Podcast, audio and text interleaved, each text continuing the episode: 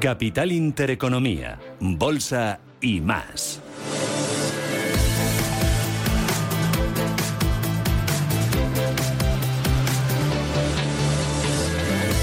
9 y 18 minutos de la mañana, esto es Radio Intereconomía. Vamos a intentar comprender hacia dónde camina el mercado, cuáles son las claves, cómo es el tono, el sentimiento. Y nos ayuda Alberto Roldán, que es director de inversiones de Metagestión. Alberto, ¿qué tal? Buenos días. Hola, muy buenos días. ¿Qué tal? ¿Cómo ves este arranque de semana? Con la inercia de la semana pasada, positivo, en esa sensación que hay de tensa calma en la que el inversor realmente pues ha aprovechado ese descenso de precios en muchos activos de riesgo. Bueno, no sé si para tomar una posición larga, pero sí al menos para intentar sacar algo de beneficio en esta en esta caída de corto plazo que estamos viendo.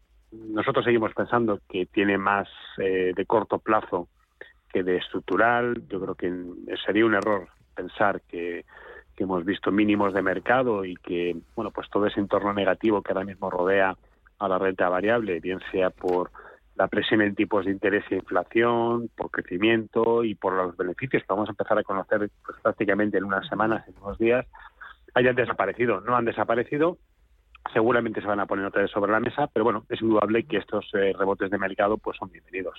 De esos beneficios empresariales, ¿qué es lo que esperan? Porque vamos a empezar a conocer primero los de Estados Unidos, después de los de Europa, y entiendo que muchas compañías pues ya empezarán a, haber trasladado a sus márgenes eh, la inflación y se habrán resentido y darán guías para lo que queda de año.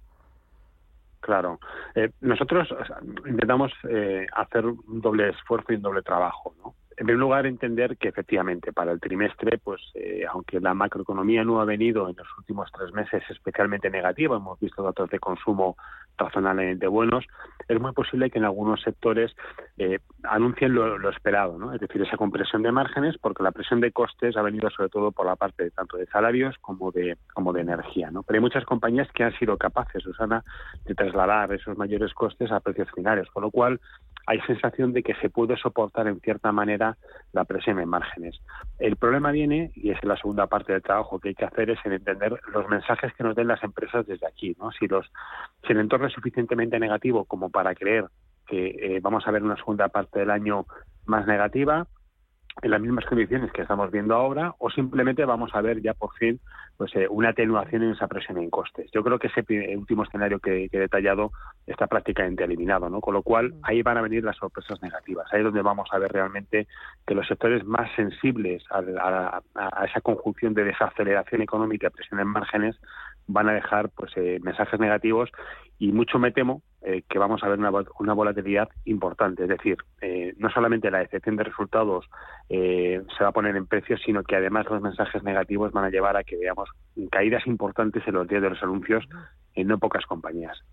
el mercado va a estar muy pendiente de todos los datos relacionados con crecimiento, de todos los datos relacionados también con, con inflación. Hoy mismo hemos conocido que los precios industriales aquí en España han subido un 0,9% frente al mes anterior y se han disparado un 43,6% en tasa interanual. La inflación es un auténtico quebradero de cabeza para España, pero a nivel global, ¿no? Y es una inflación eh, de las dos partes, tanto de oferta como de demanda. Totalmente. No afloja, no hay sensación de que lo pueda hacer en el corto plazo. Las medidas que, por ejemplo, que se han anunciado en España para intentar atenuarla son muy livianas, son muy poco efectivas y además van a entrar en vigor con, con, el daño ya provocado, ¿no? Por lo tanto, lo que va a hacer es intentar compensar algo, pero no evitarla, ni mucho menos. Y lo estamos viendo en la reacción de, pues de los activos, no solamente es la renta variable. Los spreads de crédito en Europa, por ejemplo, en Investment Grade, superaron los 200 puntos básicos la semana pasada, ¿no? Eh, son niveles que no vimos desde la gran crisis financiera, y estamos hablando de crisis de deuda soberana en Europa. Em, pero es que también la deuda corporativa está corriendo detrás de, este, esa ampliación de spread. ¿Qué significa esto? Pues que el riesgo se está poniendo en precio en todos los activos, no solamente la renta variable, insisto, sino también en la, deuda, que es donde yo creo que realmente vemos al asesino silencioso, que viene despacito, sin hacer mucho ruido, pero es que hay inversores que pierden ahora mismo, con este rebote de mercados que hemos visto, más dinero en renta fija que en renta variable. Eh, cuando las caídas son de doble dígito en ambos activos. Esto eh, hay que tirar mucho de meroteca y de datos para intentar encontrar un año peor que este, ¿no? Y, y no va a mejorar en el segundo semestre. ¿Es esta un mensaje especialmente negativo? No, es un mensaje para estar alerta. No vale comprar cualquier cosa. En estos rebotes de mercado, la gente compra los activos de más beta, más riesgo, los bancos, eh, se, pone larga en activos eh, apalancados, de compañías muy endeudadas. No tiene ningún tipo de sentido tomar estas posiciones de riesgo ahora cuando realmente la ganancia es muy limitada. ¿A, qué hablamos? ¿De un 5, un 6% como mucho? Yo creo que no compensa el riesgo. Em, vamos a tener eh, esta semana, bueno, igual que todas, pendientes del Banco Central eh, Europeo, bueno, también de la FED, pero del foro del Banco Central Europeo más, porque hoy lunes arranca el foro de, Sintra. ¿Tú crees que el Banco Central Europeo, Cristina Lagarde, eh, dará más detalles sobre esa herramienta antifragmentación que pretende em, intentarle restar presión a la deuda a largo plazo de los países periféricos? Bueno, es que el Banco Central Europeo está en esa ratonera habitual de, eh, dispersar un poco eh, a, la gente, ¿no? Porque ha, mencionado que sí, que efectivamente, como tú bien decías, hay una herramienta eh, antifragmentación, pero es que no conocemos en qué consiste esa herramienta, cómo se va a implementar, qué va a hacer exactamente el Banco Central Europeo, qué va a hacer, retomar las políticas que han llevado a esta situación, políticas de los últimos 10 años que han sido poco o nada efectivas.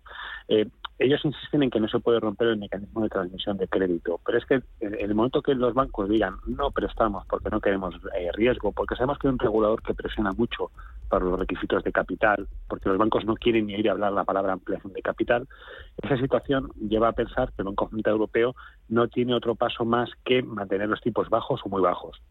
Por lo tanto, el recorrido que pueden tener los tipos de interés, a lo mejor nos quedamos con que eh, en lugar de haber tenido que subir los tipos 100 puntos básicos, que es donde tendríamos que estar ya, resulta que no llegamos ni siquiera a la mitad de esa subida.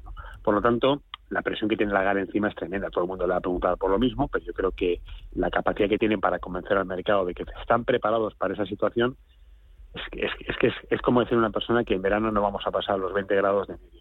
es que no se lo cree nadie. No, tiene credibilidad ahora mismo.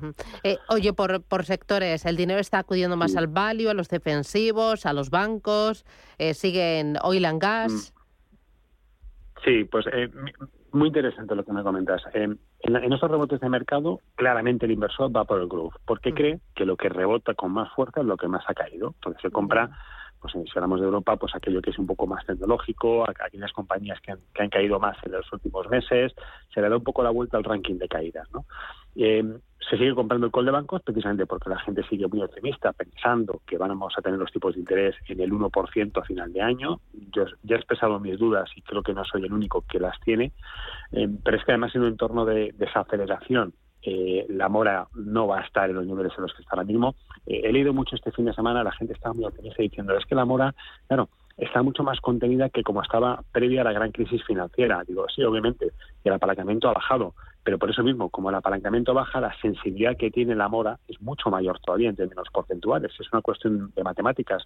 Yo creo que la mora es un gran problema para gestionar la banca en los próximos años. No digo con esto que haya que vender radicalmente los bancos, pero sí, evidentemente hay que tener mucho cuidado y sobre todo ser congruente. Es decir, si el call de energía ha sido lo que más ha, funcionado este año, eh, ¿por qué venderlo ahora? O sea, ¿tiene sentido cuando las compañías este año y posiblemente el año que viene nos van a dar garantizado un free cash flow yield del 10-15%, una dividend yield del 7-8% y cotizan, no todo el sector, pero sí muchas compañías eh, por debajo, muy por debajo, dos veces de su eh, desviación típica en, términos de, ganancias. Estamos hablando de PERES de 5, 6 veces, 10 veces. No tiene ningún tipo de sentido. Entonces, estos movimientos desordenados es lo que llevan a provocar pues que veamos cayendo energía, subiendo eh, tecnología, es decir, el growth central value. Bueno, pues eh, si nos perdemos y vamos detrás del mercado buscando esos rebotes, seguramente vamos a perder más dinero de lo que creemos creemos que vamos a ganar. Así que eh, imposible hacer market timing, ¿no? eso es batalla perdida y poner las luces de largo alcance y buscar calidad y también dividendo, ¿no? Porque ahora el dividendo se ha convertido como en puro oro. Claro, porque cash is king, ¿no? Como se suele decir. Eh, ¿Qué compañías pagan un dividendo más, más robusto, más, sobre todo eh, que la estimación del dividendo que van a pagar y que van a ser capaces de soportar en los próximos años sea creíble por las compañías que hacen caja en su negocio. Y hacen caja en su negocio aquellas que tienen un perfil pues tanto de calidad como de buena gestión, como negocios que pueden absorber inflación elevada, incluso una pequeña eh, deflación en precios, porque no olvidemos, mm. es que no hay periodo, periodo en la historia en la que tras eh, una etapa de gran inflación venga una deflación. Y hay muchos sectores sufren, eh, sufren la subida y sufren la bajada, ¿no? Por lo tanto, sí, yo lo comparto plenamente contigo. Creo que eh, la palabra dividendo va muy unida ahora con el perfil de calidad de las compañías y, bueno, yo creo que hay muchos sectores que ahora mismo tienen artificialmente una dividenda muy alta, pero que o la están pagando con deuda o es porque están poniendo recompra acciones o es porque realmente viven de un boom extraordinario de beneficios que no es sostenible en el tiempo. Pues eh, desde Metagestión, Alberto Roldán, director de inversiones, gracias por eh, acercarte con nosotros al, mercado, ver cuáles son los grandes temas que están moviendo el mercado y, bueno, ya iremos viendo, ¿no? Las batallas de una en una y, y, el mercado sabemos cómo empieza cada día, pero no cómo termina. La volatilidad es la reina. Gracias, cuídate y a por el lunes. Feliz semana. Igualmente, Adiós, chao, chao.